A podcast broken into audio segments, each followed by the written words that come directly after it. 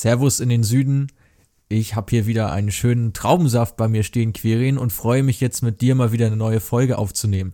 Wie geht's? Ja, mir geht's super. Ich habe hier ein österreichisches Brausegetränk stehen, aber mehr verrate ich nicht, sonst ziehen wir uns noch den Hass der deutschen Fußballgemeinde zu. Und ja, oh. ich kann es gar nicht erwarten, jetzt mit dir äh, mich ein bisschen in der französischen Aussprache zu üben und auch zu blamieren wahrscheinlich. Genau, wir haben uns heute die beiden Olympique-Vereine rausgesucht. Nachdem wir ja zuletzt über den portugiesischen Fußball gesprochen haben, wollen wir heute mal über das Nachbarland von Deutschland sprechen und da ganz gezielt ähm, ja zwei Traditionsvereine näher beleuchten. Genau, und beide Vereine, wenn du mich fragst, äh, schauen nicht so ganz rosigen Zeiten entgegen. Ähm, der eine, Olympique Marseille, die haben sich jetzt zumindest mal wieder für die Champions League qualifiziert. Aber der andere, Olympique Lyon, auf den später ich ein bisschen genauer eingehen werde, die, ja, bei denen sieht's nicht ganz so gut aus, haben die internationalen Plätze verpasst in der Liga, haben jetzt dann noch die Chance über den Coupe de la Ligue im Finale am 31. Juli ähm, ja, Paris zu schlagen und noch in die Euroleague einzuziehen, aber trotz allem ja eine total verkorkste Saison der Lyonnais. Ja, gut zusammengefasst, also zwei Vereine, die teilweise unterschiedlich ja nicht sein können, finde ich, gerade auch in der Konstanz der Leistung. Also wenn wir jetzt mal beide kurz beleuchten, dann würde ich sagen, ist Marseille das deutlich konstantere Team, was sich ja dann auch in der Tabellenposition bemerkbar macht. Aber die größere Leistungsfähigkeit sehe ich eigentlich bei Lyon. Siehst du das ähnlich? Ja, sehe ich ähnlich. Allein schon, wenn du den Kader ansiehst, also der Kaderwert von Lyon ist auch nochmal eine ganze Ecke über dem von äh, Marseille. Lyon ist dabei knapp 370 Millionen und Olympique, lass mich mal kurz reinschauen. Die bei 210. Ähm, sind bei, genau bei 210. Ähm, ja, das sagt schon viel drüber aus. Also Marseille lebt halt extrem äh, von Dimitri Payet und ja, von einfach einem, einem Offensivfußball, sag ich mal. Und ja, Lyon, die stehen eigentlich generell gut, haben viele junge Talente, ist bei äh, Marseille eher nicht so. Die kommen zumindest nicht so ganz zum Zug, aber bei Lyon definitiv. Und ja, aber in der Ligasaison hat sich trotzdem anders dargestellt und dementsprechend hat Lyon, ähm, wie schon gerade angesprochen, die europäischen Plätze verpasst. Aber ja, ich sehe sie auch auf lange Sicht gesehen deutlich vor Marseille. Genau, Marseille ja, ähm, wenn wir bei transfermarkt.de reinschauen und die Kadermarktwerte mit der Liga abgleichen, dann hat Marseille den fünftwertvollsten Kader, ist jetzt aber Vizemeister geworden, also hat eine ganze Menge noch aus ihren Möglichkeiten gemacht.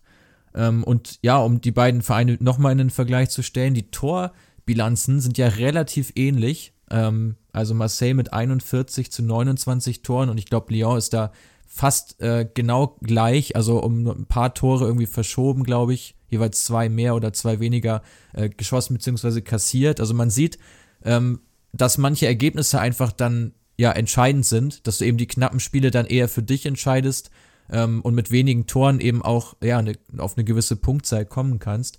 Und ich glaube, ja, steigen wir doch direkt mal ein bei Olympique Marseille, oder? Gerne. Also ja, du hast dich ein bisschen besser mit Marseille beschäftigt heute. Ich ein bisschen mit Lyon, sodass wir da einen ganzen guten Mix reinbringen, dass wir uns beide zumindest etwas auskennen, um es mal, um's mal freundlich auszudrücken. Ähm, nee, aber wurde wirklich mal Zeit, sich mit den zwei Teams zu beschäftigen und Marseille, du hast es gerade schon gesagt, du fängst jetzt gleich mal damit an, seit 2013 das erste Mal für die Champions League qualifiziert. Ja, ein toller Erfolg für die Jungs aus Marseille, aus der Hafenstadt. Und da ist wahrscheinlich auch der Coach Andre Villas-Boas ziemlich stark beteiligt dran gewesen, oder? Ja, denke ich auch. Also ich glaube, Trainer im Fußball, auch gerade bei so konstant erfolgreichen Teams, sind immer ein ganz entscheidender Faktor.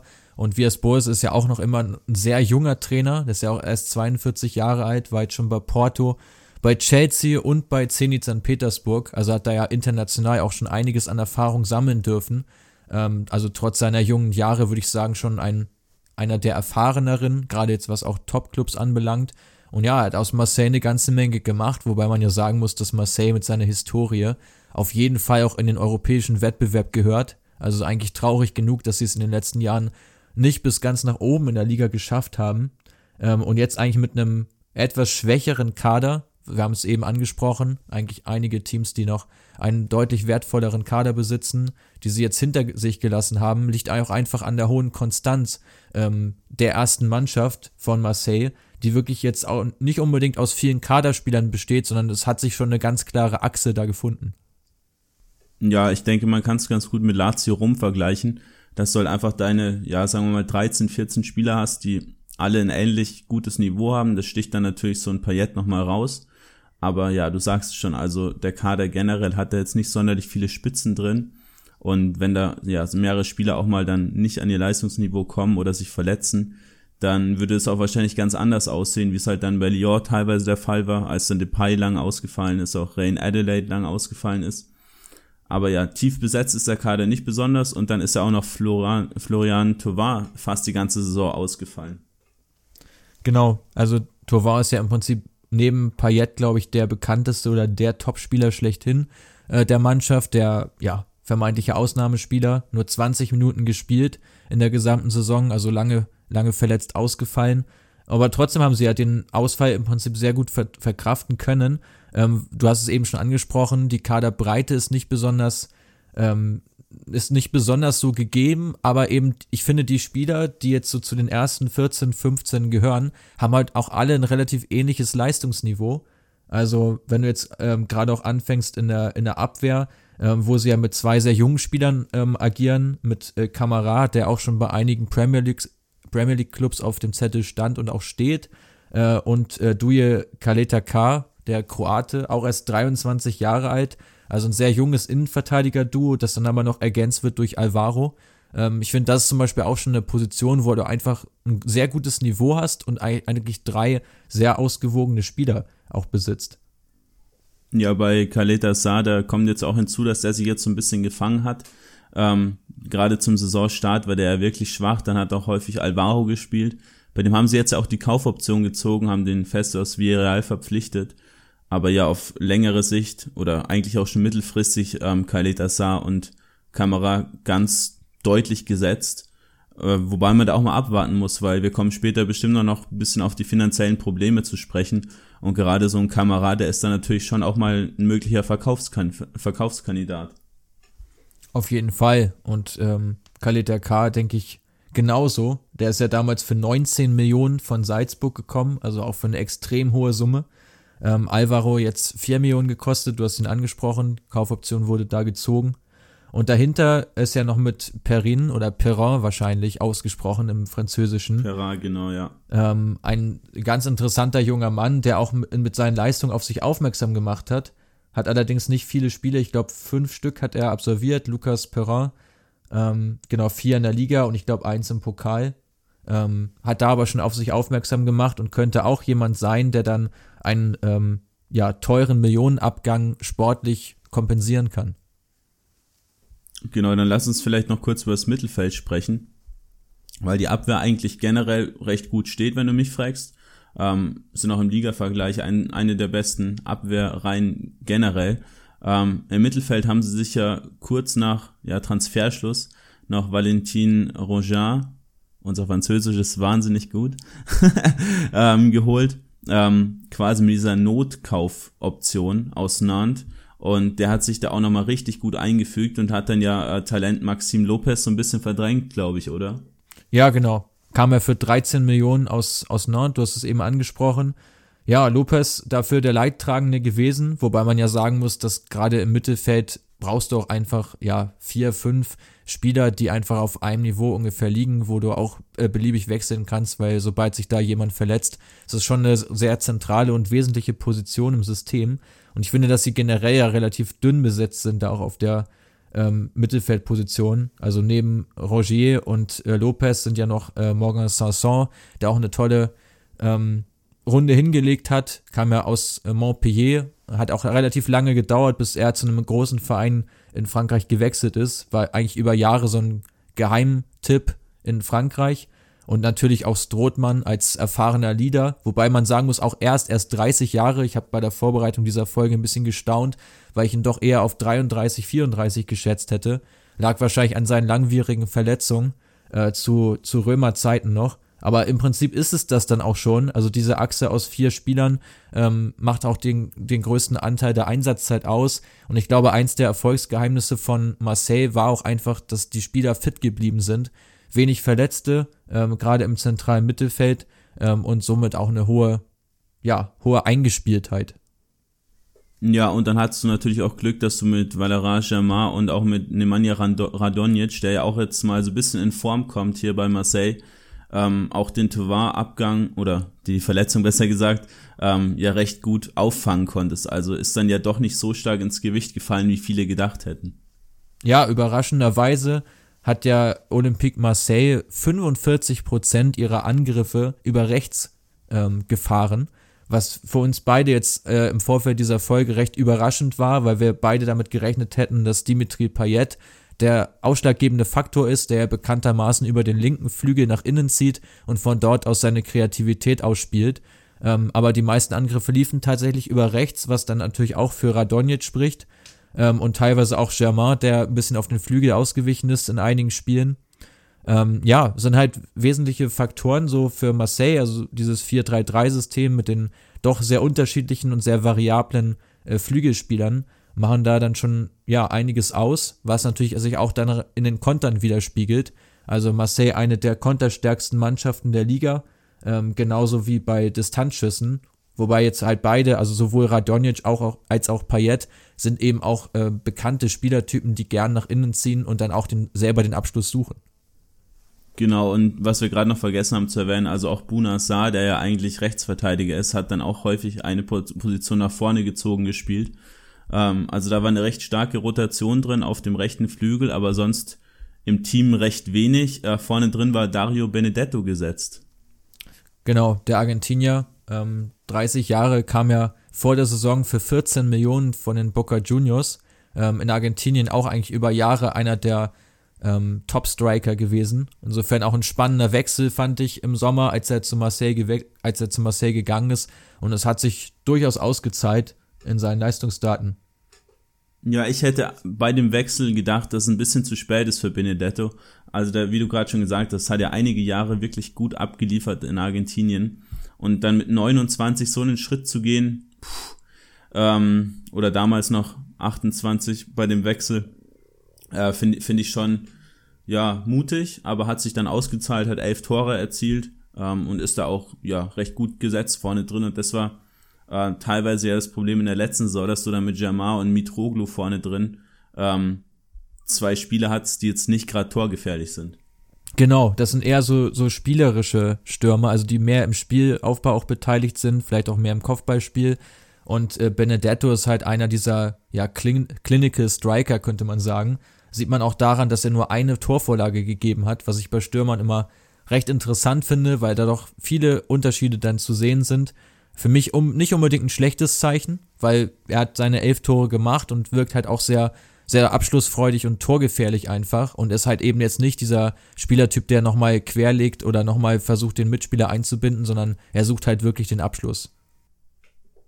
Dann lass uns vielleicht noch kurz über die ganzen Youngster im Team sprechen. Also fällt schon auf, wenn man hier so den Kader durchschaut, dass da wirklich einige Spieler sind, die jetzt vielleicht auch nicht mehr ganz jung sind, aber so 20, 21, 22 noch nicht so einen hohen Marktwert haben, auch wenig spielen. Also Malay Ake ist da ein Beispiel, äh, Florian Chabrol, ähm, dann kann man hier noch Ale Alexandre Filopeno ansprechen. Ähm, viele Spieler, die sie einfach aus der zweiten Mannschaft hochgezogen haben die aber natürlich bei so einem starken Konstrukt, was du da jetzt hast, zu einer festgefahrenen ersten Elf, auch nicht wirklich dann reinwachsen können ins Team. Ähm, und wir haben es ja letztens bei uns schon in der Story ähm, auch kommentiert, dass Isaac Lihachi, auch so eins dieser guten Talente aus der Marseille-Jugend, äh, jetzt den Weg zum OSC Lille gewählt hat. Und auch zwei andere Talente, Deep und Nonkono, die auch beide das Weite suchen wollen. Äh, wie siehst du die ja, Situationen werden da vielleicht zu viele junge Spieler fast schon produziert, dass du da gar nicht alle einsetzen kannst? Ich glaube, es wird generell ja keiner so wirklich eingesetzt. Also du hast ähm, Malay äh, Ake hast du angesprochen, der hat ja wenigstens einige ähm, Spiele mal machen dürfen, auf dem linken Flügel beheimatet. Aber im Prinzip sind die anderen Jugendspieler ja beinahe außen vor gewesen, haben jetzt auch ähm, nicht wirklich Einsätze bekommen. Ich glaube, dass die generell hochgezogen werden, liegt wahrscheinlich einfach an der, ähm, an der geringen Kaderbreite, dass einfach generell wenig Spieler verpflichtet wurden und der Kader eben nicht aufgebläht ist. Und dann brauchst du eben auch alleine, für, um Trainingsspiele machen zu können, um im Training ausreichend Spieler zu haben, musst du ja viele Jugendspieler dann hochziehen, zwangsläufig. Aber die Perspektive scheint einfach nicht zu stimmen. Also ich glaube, dass Marseille da auch umdenken muss. Ähm, auch gerade auf einigen Positionen ja doch relativ ja, alt besetzt ist, würde ich mal sagen. Beispielsweise auf der Rechtsverteidigerposition ähm, oder auch im Tor. Genauso auch ähm, auf dem linken Flügel, wo Payet jetzt mit seinen 33 sicherlich noch ein, zwei Jahre spielen kann, aber auch an Tempo einbüßen wird. Das sind so Positionen, da kann man frisches Blut, glaube ich, echt gut gebrauchen. Und da müssen sie ihren Talenten auch einfach einen besseren Weg aufzeigen, weil du hast vorhin das schon mal aufgezeigt. Ähm, ich glaube, es sind jetzt drei, also neben Lihachi noch zwei weitere Talente ähm, vom Verein weggegangen, die einfach dann keinen Profivertrag unterschrieben haben. Und das liegt ja dann in erster Linie vermutlich an der mangelnden Perspektive. Ja, genau. Und normalerweise müsste man eigentlich auf die Jugend setzen, weil, wie ich vorhin schon angesprochen habe, ähm, ja, finanzielle Probleme hat man auch einige. Obwohl man sich jetzt für die Champions League qualifiziert hat, hat man eigentlich geplant, diesen Sommer ein paar Leistungsträger zu verkaufen. Zum Beispiel Tovar. Was meinst du dazu? Genau, also Tovar wurde jetzt ja auf den äh, Transfermarkt gesetzt, wenn man so will. Oder die Leute, die es aus dem FIFA-Karrieremodus kennen, ähm, die, die werden das jetzt ganz gut nachvollziehen können. 20 Millionen ist wohl der festgelegte Preis. Ähm, wobei Tauvin eigentlich wohl selbst gar keine große Ambition hat, ähm, den Verein in diesem Sommer zu wechseln, was auch irgendwo verständlich ist. Er kam ja aus einer langen Verletzung zurück, will sich jetzt vielleicht nochmal ein Jahr empfehlen und akklimatisieren ähm, und hat dann ja 2021 sein Vertragsende, wäre dann ablösefrei und könnte sich quasi seinen Verein komplett aussuchen. Ähm, Glaube ich, wäre für ihn jetzt auch so langsam der richtige Schritt. Er ist jetzt 27, in einem Jahr 28, da wäre es schon nochmal an der Zeit, äh, wenn er noch einen Schritt weiter gehen will. Und ich glaube, vom Potenzial her kann er es auf jeden Fall, dann eben auch den Transfer zu vollziehen. Aber ja, du sprichst es an, also die finanziellen Probleme in Marseille werden größer. Äh, sie wurden auch vom Financial Fair Play jetzt bestraft, mit einer 3-Millionen-Strafe belegt. Dazu werden 15% der Einnahmen aus dem europäischen Wettbewerb äh, abgezogen was gerade bei so einer Champions League Qualifikation, die sie erreicht haben, sind es mindestens 6 Millionen. Je nachdem, wie weit sie dann kommen, steigt dieser Betrag noch an. Und das schmerzt natürlich enorm, ähm, dass du auch dort dann ja Verfehlungen hattest und jetzt quasi nochmal zusätzlich einen Preis dafür zahlen musst. Ja, und was natürlich auffällig ist, dass Leute wie Payet, Tovar, auch Kamerade aus der eigenen Jugend kommt, die wollen eigentlich alle bei dem Verein bleiben, weil es natürlich schon ja einfach ein, ein Top-Verein in Frankreich ist mit, mit einer krassen Fanbase. Ähm, Kamara, wie gesagt, aus der eigenen Jugend, der auch ins Schaufenster gestellt werden soll, aber der selbst, äh, Vito war, gar kein Interesse hat, überhaupt den Verein zu verlassen und lieber eine Legende beim eigenen Verein werden will. Und Payet, der dann auch äh, vor kurzem sogar verlängert hat bis 2023 mit einer Gehaltskürzung. Ähm, auch der Coach André Villas-Boas, der auch bleibt, obwohl ihm weniger Gehalt nur angeboten wurde. Also man sieht schon, du könntest dort wirklich was aufbauen, aber durch die ganzen finanziellen Verfehlungen der letzten Jahre und dann eben auch diese Wahnsinnstransfers wie von Kaleta K, den du angesprochen hast, ähm, haben dann natürlich ihr Übriges getan. Und sowas ist halt die nächsten Jahre wahrscheinlich nicht mehr möglich. Und dann musst du halt sehen, äh, gerade bei so einem recht alten Kader, dass du halt einfach auf die Jugend setzt, weil sonst läuft dir halt dann irgendwann die Konkurrenz, die sich mit jungen Spielern verstärkt, also gerade Stadren, auch äh, OSC Lille, die laufen dann weg und dann ist die Champions League dann auch wieder in weiterer Ferne. Ja, absolut richtig, was du sagst. Da waren jetzt viele Punkte dabei, ähm, die man eigentlich nur bestätigen kann. Und ja, du sprichst die Konkurrenz an in Frankreich. Und da ist einfach Marseille, ja, Marseille steht halt momentan nicht unbedingt dafür, junge Spieler konsequent zu fördern. Also Kamara, klar, hat seinen Stammplatz, ist aber auch ein Ausnahmetalent. Ähm, und darüber hinaus, ja, tun sich einfach viele Spieler dann schwer, ähm, bei Olympique den nächsten Schritt zu gehen. Maxim Lopez haben wir vorhin kurz angesprochen, auch so ein Spieler, jetzt 22, aus der eigenen Jugend, auch jemand, der stark stagniert und wahrscheinlich jetzt auch den Wechsel anstreben wird. Vielleicht, auch, vielleicht wird es auch der Verein anstreben, weil er sich einfach nicht mehr so weiterentwickelt hat. Und da ist natürlich dann auch die Frage, ob das Umfeld so ja, das Passende ist für junge Spieler, sich dort wirklich frei zu entfalten oder ob es da auch wieder mit dem Druck dann zusammenhängt. Ähm, ich glaube, für den Verein auf jeden Fall eine gute Entscheidung, dass Vias, äh, Vias Bursch dann bleibt, obwohl es ja lange auch nicht danach aussah. Ähm, aber es scheinen sich wohl viele aus der Mannschaft auch dafür ausgesprochen zu haben, mit dem Trainer weiterzuarbeiten, was ja zumindest meine Grunde, äh, eine gute Grundlage so bietet. Wie siehst du den Sommertransfermarkt jetzt? Also äh, einen Transfer haben sie schon ja, getätigt oder besser gesagt zwei, wenn du Alvaro mit reinrechnest, aber sie haben ja noch äh, Papé Gay geholt aus Le Havre äh, auch ein recht starkes Mittelfeldtalent fürs ja, defensive Mittelfeld vor allem, der kurz zuvor schon in Watford unterschrieben hatte. Kannst du die Geschichte vielleicht nochmal kurz erzählen?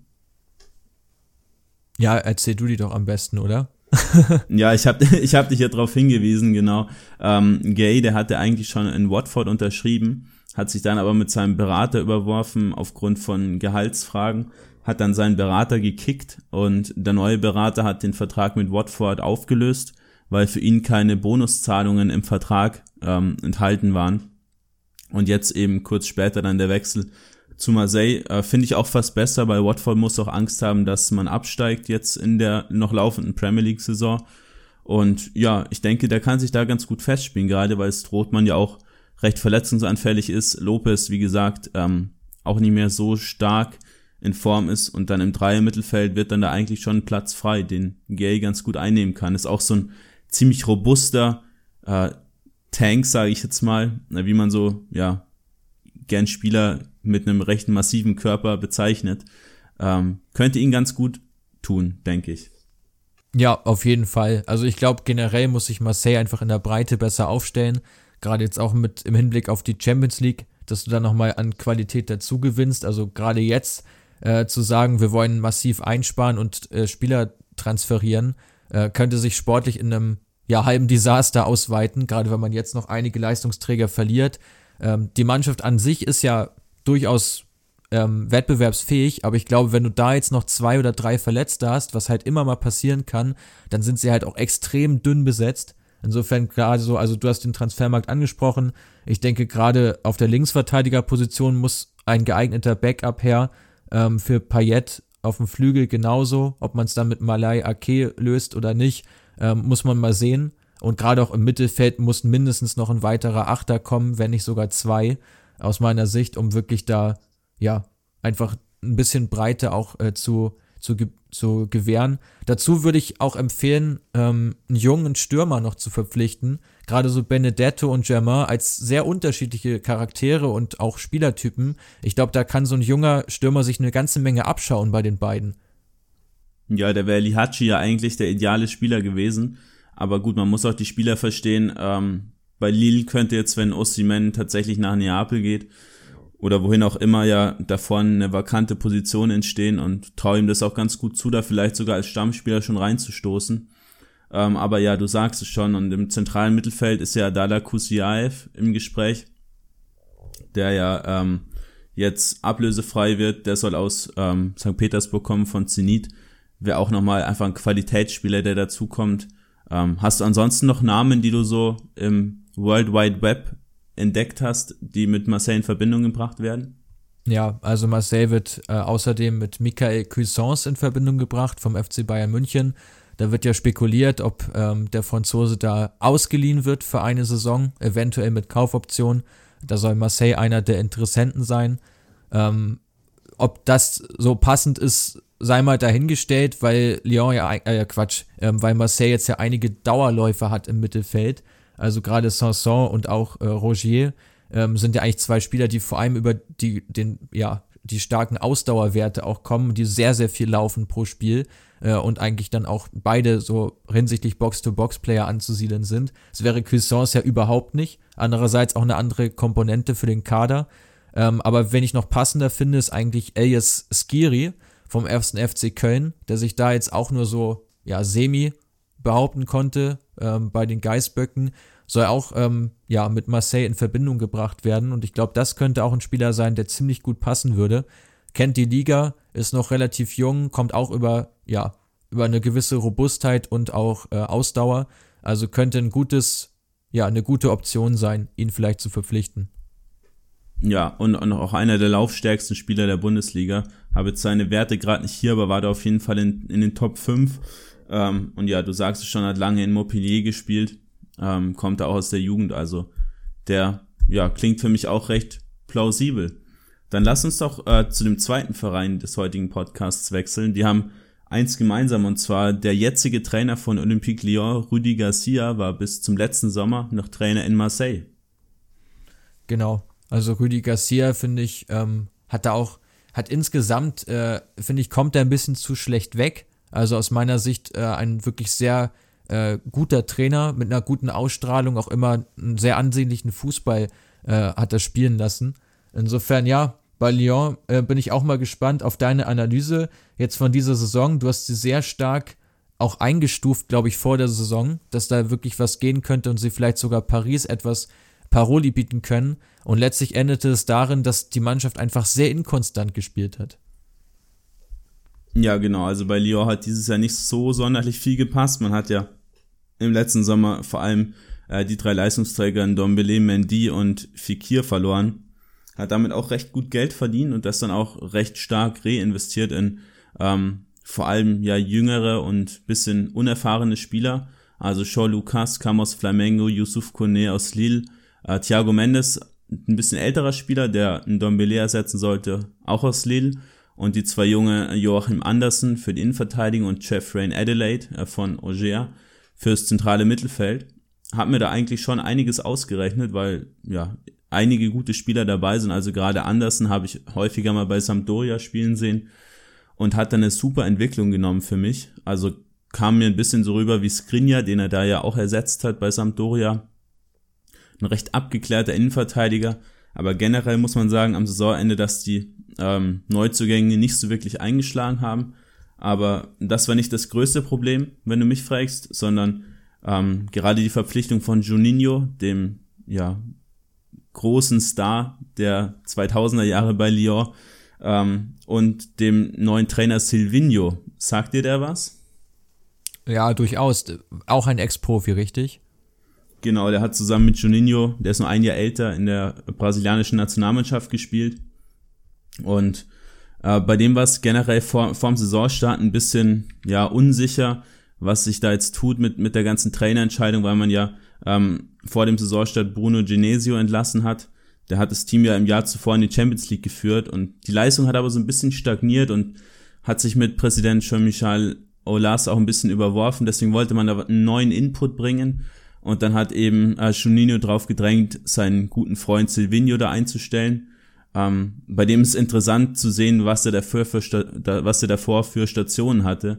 Der war äh, bei vier verschiedenen Vereinen in Brasilien Co-Trainer war bei Inter Mailand Co-Trainer und bei der brasilianischen Nationalmannschaft unter Tite auch äh, Co-Trainer, aber hatte eben noch keine Profistation und noch nur eine Station in Europa und ja, wurde generell recht kritisch gesehen und hat sich dann ja auch nicht als ganz so gut dargestellt.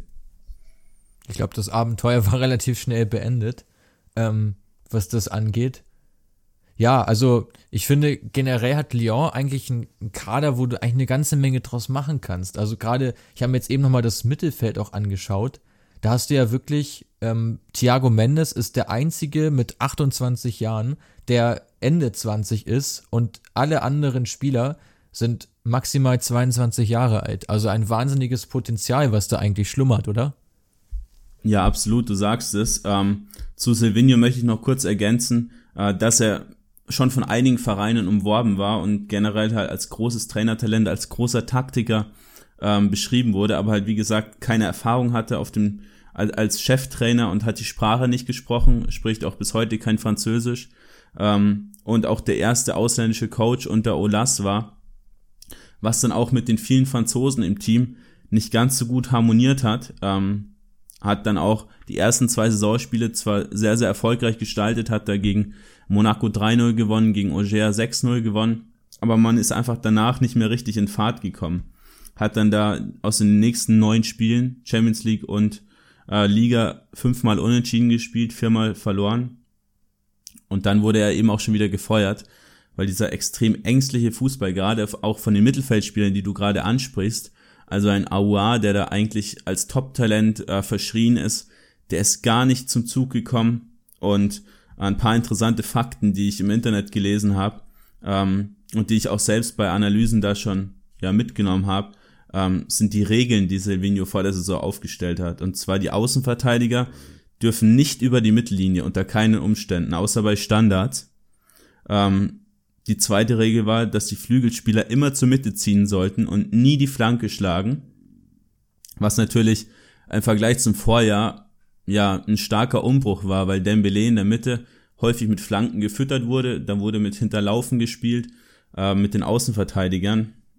Dann Regel 3, Depay und Dembele spielen nie zusammen. Das heißt, immer einer von beiden wurde ins Zentrum gestellt, was Depay, wenn du mich fragst, nicht ganz so gut spielt. Und der andere ist meistens draußen gesessen, teilweise auch zu zweit haben sie gespielt, aber in der Regel immer nur einer von beiden. Und ja, Regel 4 war, oder ja, was halt das Problem war, dass halt die gute Spieler oft draußen gesessen sind und Olas, der eigentlich gut, günstige Spieler immer verpflichten möchte, um sie dann teuer weiter zu verkaufen, war da eben extrem empört, dass ein Dembele zum Beispiel draußen gesessen ist, während äh, sich extra Manchester United Scouts angekündigt hatten, um ihn zu beobachten. Und somit kam es dann eben zu einem ziemlich starken Bruch und Silvino war dann Geschichte. Sorry für die Ausführung, aber äh, ist, glaube ich, ganz gut für den ja, Hintergrund, dass man so versteht, was da alles so schiefgelaufen ist zum Saisonbeginn. Ja, finde ich echt sehr interessant, äh, das auch nochmal aus der Perspektive zu hören. Also die Quelle hatte ich jetzt noch nicht. Ähm, ich glaube, viele Zuhörer wahrscheinlich auch nicht. Wirklich, ja, sehr interessante Insights. Und man fragt sich ja so ein bisschen, warum man da so strikt dann vorgeht. Also klar, es gibt gewisse Prinzipien, die haben die Spieler natürlich auch zu befolgen, aber dann beispielsweise auch ja so so feste Vorgaben zu machen, finde ich macht Lyon einfach dann außenrechenbar und ich glaube, das war wahrscheinlich dann auch der wesentliche Punkt oder ist bei vielen Trainerentlassungen dann der Punkt, dass einfach die Spielweise viel zu ausrechenbar wird und einfach andere Mannschaften sich perfekt schon auf äh, Olympique einstellen konnten. Ja, und auch gerade, weil die ersten zwei Spiele da eben extrem drüber hinweggetäuscht haben, was viele Beobachter äh, von Lyon schon vor dem Saisonstart ja fast festgestellt haben. Und zwar, da hat man äh, bei, M bei dem Emirates Cup bei Arsenal auch äh, ziemliche Klatschen kassiert. Und ja, damals hat man schon gesehen, da läuft nicht alles so, wie es laufen soll. Hast natürlich auch, auch einen, einen Trainer, wenn der auch die Landessprache natürlich nicht spricht. Das verunsichert die Spieler, wenn sie einfach aus ihrem gewohnten Spiel mit Genesio, was sie über Jahre lang aufgezogen hatten, einfach dann da so in ein neues System reingesteckt werden. Dann brechen noch so äh, Stützen wie Fekir vor allem weg. Und dann hast du eben einen Kader mit vielen jungen Spielern gerade, die dann auch nach so einer ja, Negativspirale dann natürlich auch kein Selbstbewusstsein mehr haben. Und da komme ich dann auch später noch bei der Kaderanalyse dazu. Da fehlen dann einfach auch diese Lieder, wenn du mich fragst. Ja, stimmt. Ist definitiv ein Punkt. Also bin ja eben schon mal übers Mittelfeld rübergeflogen und das ähm, ist im Sturm ja dann letztlich auch nicht viel anders. sind zwar alles hochtalentierte, hochveranlagte Spieler, aber Führungsspieler aller äh, Strothmann beispielsweise jetzt, um den Vergleich wieder zu Marseille zu ziehen, oder auch Mandanda, die fehlen halt ein Stück weit. Also eigentlich ja nur in der Abwehr, Denaya würde ich so einschätzen, dass er mal, ähm, ja, die Wortführung übernimmt, aber darüber hinaus wird es dann auch schon echt eng. Also Depay ist, glaube ich, auch nicht unbedingt der absolute Wortführer. Also ist zwar Kapitän und, und hat ja auch sicherlich seinen Wert für die Mannschaft, geht mit Leistung voran. Ähm, aber es fehlen ja einfach so ein bisschen diese, ja, diese ekligen Spieler, sag ich mal, die auch mal dazwischen hauen. Und das könnte auch eins der äh, wesentlichen Probleme sein von Lyon. Genau, du, du sagst es gerade schon, also die fehlen älteren Spieler. Also wir sind ja generell Fans von jüngeren Spielern, aber du brauchst halt für so eine gesunde Kadermischung auch dann einfach mal, ja, wie du schon sagst, Spieler, die das Spiel an sich reißen. Und da hast du von den älteren Spielern, die wirklich auch ähm, ja gute spielerische Qualität haben, eigentlich nur Torwart Anthony Lopez. Aber sonst hast du ähm, ja viele Spieler oder die erfahrenen Spieler haben generell nicht so ein hohes ähm, Leistungsniveau. Also wenn du Marcelo anschaust, auch Raphael Marsal, die sind alle nicht auf dem Leistungsniveau, was du für Lyon eigentlich bräuchtest. Ähm, andere ältere Spieler, wie dann Toko Ekambi, der im Winter kam, ähm, auch Thiago Mendes, Leo Dubois, äh, sind alles neue Spieler und als neuer Spieler bist du auch nicht gleich der Redelsführer und kannst das Team mit dir reißen.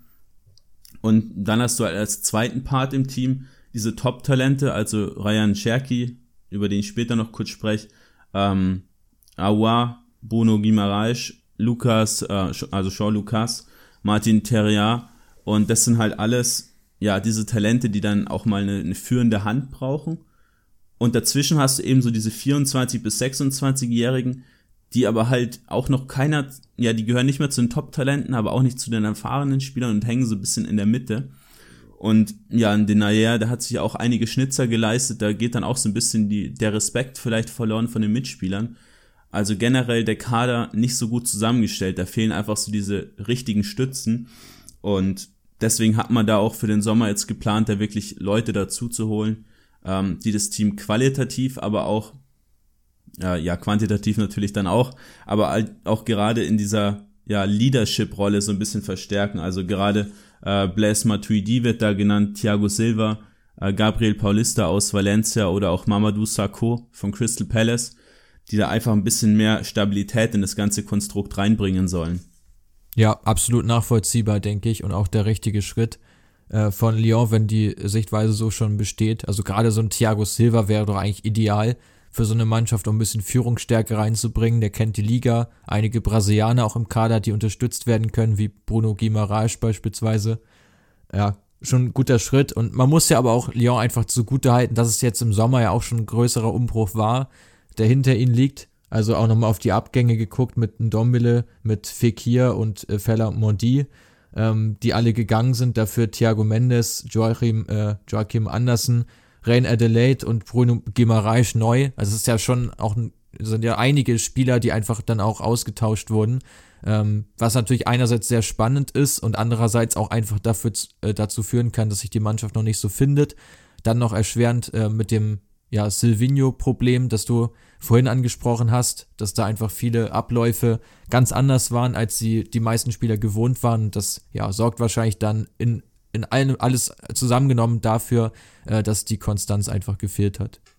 Ja, und gerade auch schon Sportdirektor Juninho hat das Problem mit Silvino auch nicht wirklich gelöst, sondern sich das neue Problem eigentlich ins Haus geholt, indem er Rudi Garcia geholt hat, der ja, wie schon angesprochen zuvor bei Marseille war, auch eine Vergangenheit beim Erzfeind Saint-Etienne hat äh, und von den Fans ja nahezu gehasst wird.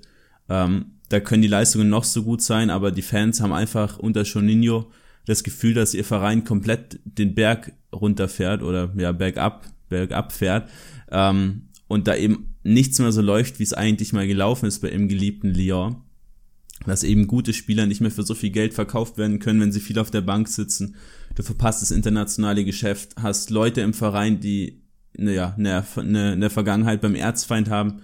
Ähm, das sind diese recht emotionalen Fans, wie sie auch in Marseille zu Hause sind, generell extrem empört und das sorgt natürlich auch nicht dafür, dass du eine Stimmung hast, in der sich da auch Spieler weiterentwickeln können, sondern du hast immer wieder diesen Erfolgsdruck und ja, gerade an den Verteidigern, also Denayer und Marcelo, die kommen mir da immer wieder in den Sinn, haben einige Gegentore mitverschuldet durch wirklich eklatante Fehler, die halt auch dann zustande kommen, wenn du halt einfach unter so einem starken Druck stehst.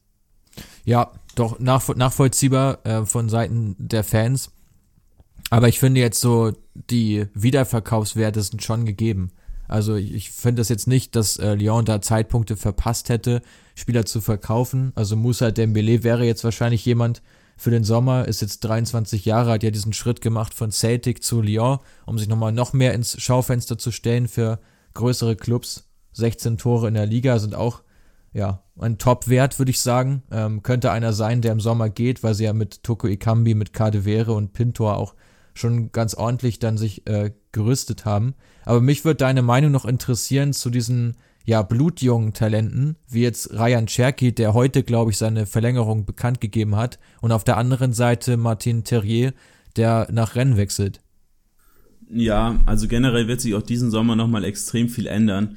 Ähm, du hast vorhin schon Gimaraes angesprochen, der ist im Winter aber erst gekommen, nicht letzten Sommer schon. Ja, sorry. ähm, habe auch zudem habe auch zudem mal ein paar Werte. Der gewinnt 60 Prozent seiner Zweikämpfe, hat eine Passquote von über 90 Prozent. Auch in der gegnerischen Hälfte spielt er knapp 30 genaue Pässe pro Spiel mit 89 Prozent Passquote. Also ein extrem starker Neuzugang, den sie da für 20 Millionen geholt haben. Und der von dir angesprochene Toko Ekambi, der, den haben sie jetzt im Sommerfest verpflichtet. Ähm, ja, der war schon so ein Vorgriff auf diesen möglichen Depay oder Dembele Abgang die Top-Talente, ja, Cherky wird als absoluter, absolut heißes Eisen äh, ja, genannt und sind auch die Fans extrem froh, dass der verlängert hat. Terrier, ja, geht für 15 Millionen zu Rennen, sind die Fans bisschen zwiegespalten. Ich habe ihn gar nicht so schlecht gesehen, hat mir ganz gut gefallen, ist auch recht variabel einsetzbar, auf dem Flügel oder auch im Zentrum. Ähm, aber die Fans, was ich so gelesen habe, ähm, auch die, die Insider meinten, ja, einer der schwächsten Spieler des Kaders wird halt jetzt für 15 Millionen verkauft. Sehe ich ein bisschen anders, aber ja, dafür äh, hat man auf jeden Fall schon für guten Ersatz gesorgt ähm, mit, mit ähm, ja, Toko Ikambi, der auch auf, über den Flügel oft kommt. Und Kadewere, du hast es gesagt, 20 Tore in 24 Zweitligaspielen. Ist auch ein wahnsinnig guter Wert. Aber man muss auch sagen, was für Spieler gegangen sind. Also Toussaint wurde jetzt verkauft für 25 Millionen an die Hertha, ja schon im Winter. Ähm, Top-Talent Guiri, der hat sich einen äh, Kreuzbandriss zugezogen, wechselt jetzt für 7 Millionen nach Nizza. Ähm, und auch die zwei Nachwuchs-Außenverteidiger, Kalulu und Barth, sind höchstwahrscheinlich bald in Mailand bei, beim, bei, bei AC und äh, bei den Bayern, Barth. Da muss man mal sehen, wie sich das Ganze weiterentwickelt. Ist ein bisschen ähnlich wie, ähm, wie in Marseille, wenn du mich fragst, dass halt auch die jungen Spieler da nicht so wirklich gute Chancen bekommen, sich dann da durchzusetzen. Außer sie haben halt wirklich tolles Talent, aber auch dann werden halt so Talente wie Shaw Lucas, Rein Adelaide, Bruno Guimaraes eher dazugeholt, als dass man auf die eigenen Männer setzt. Wobei ich mir schon sicher bin, dass Cherky und auch Kakeret, der da auch ähm, eine gute Rolle spielen könnte im zentralen Mittelfeld, ja, auf, in, auf lange Sicht gesehen auf jeden Fall gesetzt sind. Wobei es bei Cherky ja auch schon Gerüchte gab, ob der nicht bald geht, aber das dürfte sich mit der Verlängerung heute auch so ein bisschen erledigt haben. Wäre aus meiner Sicht aber auch echt viel zu früh gewesen. Ich meine, Cherky ist ja immer noch erst 16 Jahre, äh, wir haben, glaube ich, in einem der vorherigen Podcasts schon mal über ihn gesprochen als Hot Talent, als Player to Watch. Ähm, auf jeden Fall auch die richtige Entscheidung, dass er jetzt bleibt. Ähm, und ich finde eigentlich die Entwicklung gar nicht so schlecht, was sie jetzt mit den Jugendspielern machen. Also letztlich ist mir das lieber, du baust zwei Spieler wirklich kontinuierlich ein, als jetzt äh, sechs oder sieben im Kader zu haben, aber die dann letztlich nie zum Zug kommen zu lassen. Also dann lieber ja weniger Spieler und dafür aber auch Qualität ähm, die du dann eben teuer weiterverkaufen kannst. Und wenn ein Spieler halt die Perspektive nicht aufgezeigt bekommt oder sie nicht sieht, ergibt es ja auch einfach nur Sinn, dann zu einem kleineren Club zu gehen. Ähm, können ja später nochmal wieder, äh, wieder zurückverpflichtet werden, wenn sie sich gut entwickeln. Ähm, ich glaube, für junge Spieler halt ganz entscheidend, dass sie einfach spielen. Und das ist in Lyon schon eher der Fall als ähm, bei anderen Vereinen. Genau, und damit komme ich auch äh, zu einem noch recht interessanten Ausblick auf die Zukunft, bevor wir vielleicht gleich nochmal ähm, über die Rolle ja, des Verpassens der internationalen Wettbewerbe zu sprechen kommen. Ähm, aber Olympique Lyon betreibt seit dem 1.7. eine Kooperation mit dem jetzigen Aufsteiger in die Liga Nosch, dem SC Farense. Das spielt unter anderem ähm, das ehemalige Top-Talent Ryan Gold. Vielleicht kennen den noch ein paar von euch, vielleicht aus dem Karrieremodus zum Beispiel. Ähm, genau, die sind aufgestiegen, nachdem die zweite Liga in Portugal abgebrochen wurde. Und ja, das soll jetzt eine recht starke Kooperation gefahren werden, in dem vor allem portugiesische und brasilianische Spieler mit Hilfe der Finanzen von ähm, Olympique dann nach Farense wechseln, sich dort dann ein, zwei Jahre entwickeln und dann weitergehen nach Lyon. Und auch junge Spieler sollen aus Frankreich eben in die Liga Noche ausgeliehen werden und dann will man da so ein ähnliches Konstrukt bauen, wie es jetzt äh, bei Famalisao ähm, momentan abläuft, dass man da auch oben mitspielt in der Liga ähm, und eben die ganzen Talente weiterentwickelt, ihnen auf einer ordentlichen Basis eben Spielpraxis ähm, zugesteht. Da könnt ihr auch gerne nochmal reinhören in die Podcast-Folge 21 und 22. Da haben wir ja extrem viel über die portugiesische Liga NOS gesprochen und die Transferstatistiken und Strategien, was da alles dazugehört. Und der erste Spieler, der da jetzt äh, betroffen sein wird, ist der junge Camilo. Den ähm, hat Olympique für zwei Millionen aus Ponta Preta geholt, aus Brasilien. Und offensiver Mittelfeldspieler und der wird jetzt auch äh, fürs nächste Jahr garantiert erstmal nach Farense verliehen und dann sieht man mal, wie sich die ganzen Spieler weiterentwickeln. Ja, sehr interessante Insights wieder von dir. Ähm, ist auf jeden Fall sinnvoll. Also ich finde, Lyon hat jetzt ja generell einige Brasilianer im Kader und der war ja auch früher schon immer bekannt dafür, äh, dass da der ein oder andere aus Südamerika auch hingewechselt ist. Und dann eben Portugal als Zwischenstep zu nehmen, war ja schon früher eine Variante, die häufig ähm, benutzt wurde. Du hast es eben angesprochen, haben wir im letzten Podcast auch ausführlich drüber gesprochen. Ähm, insofern macht diese Kooperation ja auf jeden Fall auch Sinn. Wobei man sich da natürlich auch, ja, also es hat alles so seine, auch seine Schattenseiten, dass man dann im Prinzip jetzt schon bastelt an einem Konstrukt, die Spieler irgendwie im Netzwerk zu halten, sozusagen kann sicherlich auch kritisch gesehen werden, weil so ein bisschen die Unabhängigkeit der Vereine dabei in Frage gestellt ja, werden. Äh, andererseits bekommt dann so ein portugiesischer Aus, ähm, Aufsteiger auch einfach Qualität in den Kader. Ähm, und da werden sie sicherlich nicht Nein zu sagen. Und wenn man sich die Entwicklung von Famalisao in dieser Saison anschaut, äh, dann sieht man halt, wie viel Sinn das auch machen kann, eben Leihspieler dort äh, spielen zu lassen, Spielpraxis zu geben. Ähm, ja, insofern sehr interessant. Hast du noch weitere ähm, interessante ja, Insights zu Olympique oder wollen wir die Folge ja. schließen? Ja, ich würde noch ganz gern drauf eingehen. Ich habe ja heute in der ähm, Instagram Story die Frage gestellt, ob jemand von euch äh, Hörern Fragen an uns hat äh, zu Lyon oder zu Marseille und da würde ich mir jetzt gern die zwei interessantesten rauspicken von den vielen, die wir zugeschickt bekommen haben. Und die betreffen auch beide Lyon und sind auch ein paar Punkte, die wir vielleicht generell noch kurz diskutieren sollten. Und zwar ja, Cornelius, Cornelius unterstrich 1.0 hat gefragt, äh, Depay zu Menu, Fragezeichen. Und da, das kann, können wir vielleicht, gleich mit der Frage von Felix, nee, von Fexi, sorry, unterstrich TL äh, verknüpfen, der eben gefragt hat, ob die ganzen Topspieler Depay, Dembele, Bertrand Traoré, Hussein Aouar, ob die gehalten werden können. Äh, was denkst du denn zu den zwei Fragen? Mm, ja, sehr, sehr interessante Fragen auf jeden Fall. Ähm, und ja, lass uns die ruhig äh, unter einen Hut bringen.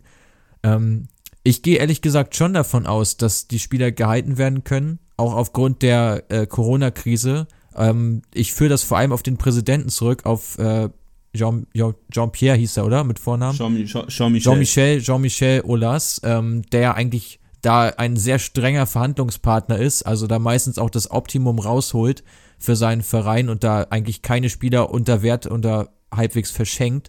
Insofern glaube ich, dass er gerade bei Depay und bei Aouar äh, auch einen, einen sehr hohen Preis veranschlagen wird, ähm, den kaum Clubs dann bereit sind zu zahlen. Insofern, da gehe ich schon ehrlich gesagt davon aus, dass die Spieler äh, in Lyon bleiben, obwohl jetzt Euro Europa verpasst wurde. Aber durch diesen, ja, gut, in Frankreich wurde die Saison jetzt ja auch abgebrochen, aber trotzdem, glaube ich, ähm, sind wahrscheinlich einige Spieler jetzt gar nicht mal so unfroh darüber, ähm, da einfach auch mehr Pausen zu haben zwischen den Spielen ähm, und so hoffentlich auch eine, ja, sehr, also eine konstantere Saison zu spielen. Also ich, ich schätze so ein Depay schon so ein, dass der den Wettkampf auch sucht, aber beim Rest des Kaders ähm, glaube ich gar nicht mal, dass das jetzt so stark ins Gewicht fallen wird. Wie siehst du das?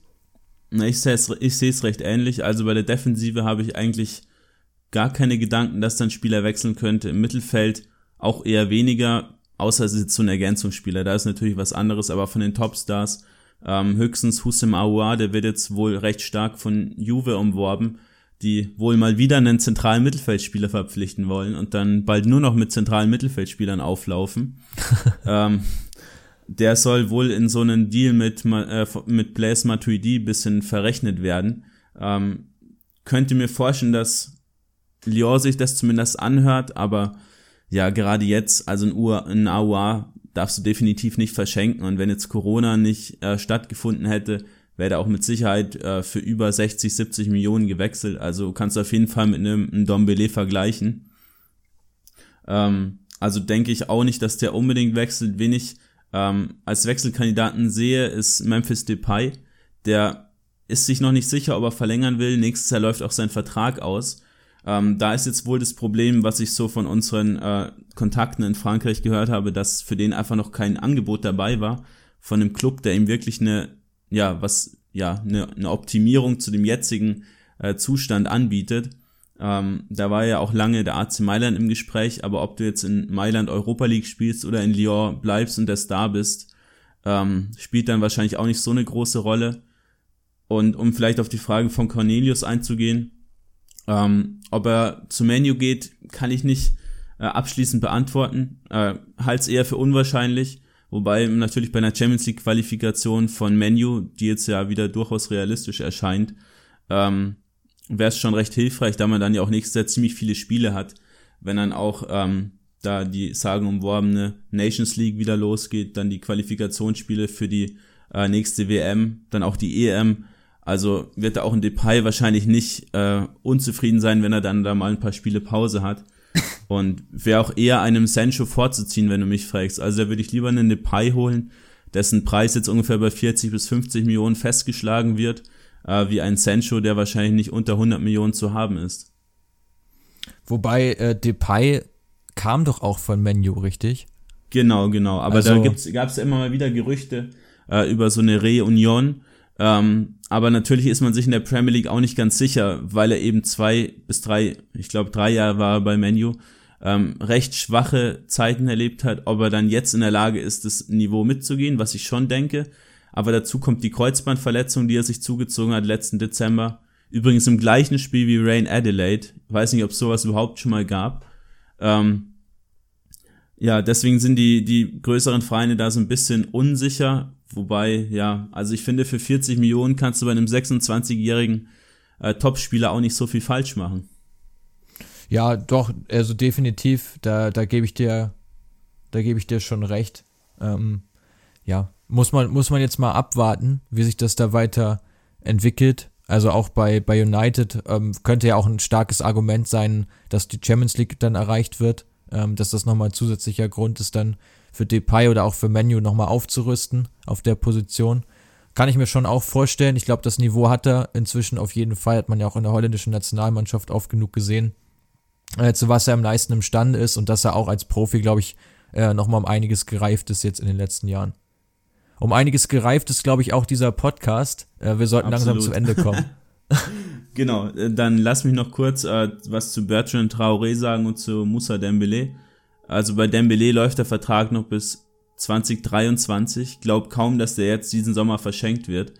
Ähm, bei Bertrand Traoré sieht die Situation ein bisschen anders aus, hat recht schwach performt, nur vier Scorerpunkte diese Saison und will auch weg, was man so hört. Ähm, könnt ihr mir vorstellen, auch dass der geht, ist jetzt auch nicht der äh, technisch und taktisch starke Spieler, wenn du mich fragst. Ja, also ja, um es nochmal vielleicht kurz zusammenzufassen, äh, bei Lyon sehe ich nicht den großen Kaderumbruch. Ein bisschen was wird schon passieren. Ähm, aber ja, gerade durch Corona wird das Ganze ein bisschen eingebremst, vermute ich. Und dann würde ich sagen, ähm, ja, schließen wir die Folge. Danke wie immer fürs Zuhören und Mats, dir gehören die letzten Worte. Ja, von mir auch nochmal vielen Dank ähm, dass ihr bis, bis jetzt dran geblieben seid. Wir hoffen, dass euch diese Folge äh, ganz gut gefallen hat. Wir werden jetzt noch einen zweiten Teil aufnehmen ähm, zur französischen Ligue 1 und da so ein bisschen über die Vereine ähm, unter Olymp den beiden Olympiques sprechen. Und da könnt ihr euch sicherlich auch schon darauf freuen, da ein paar weitere Insights zu bekommen. Ja, folgt uns gerne weiterhin auf Instagram. Ähm, auch dort werden wir, denke ich mal, nochmal die Aktion starten, dass wir eine Umfrage machen und nach Fragen Ausschau halten, die wir in die Folge mit reinnehmen. Das hat mir sehr gut gefallen. Da wurde auch sehr gut mitgemacht. Also viele Leute haben uns da wirklich ihre Fragen zukommen lassen. Vielen Dank dafür. Und ja, wir hören uns dann beim nächsten Mal. Ciao.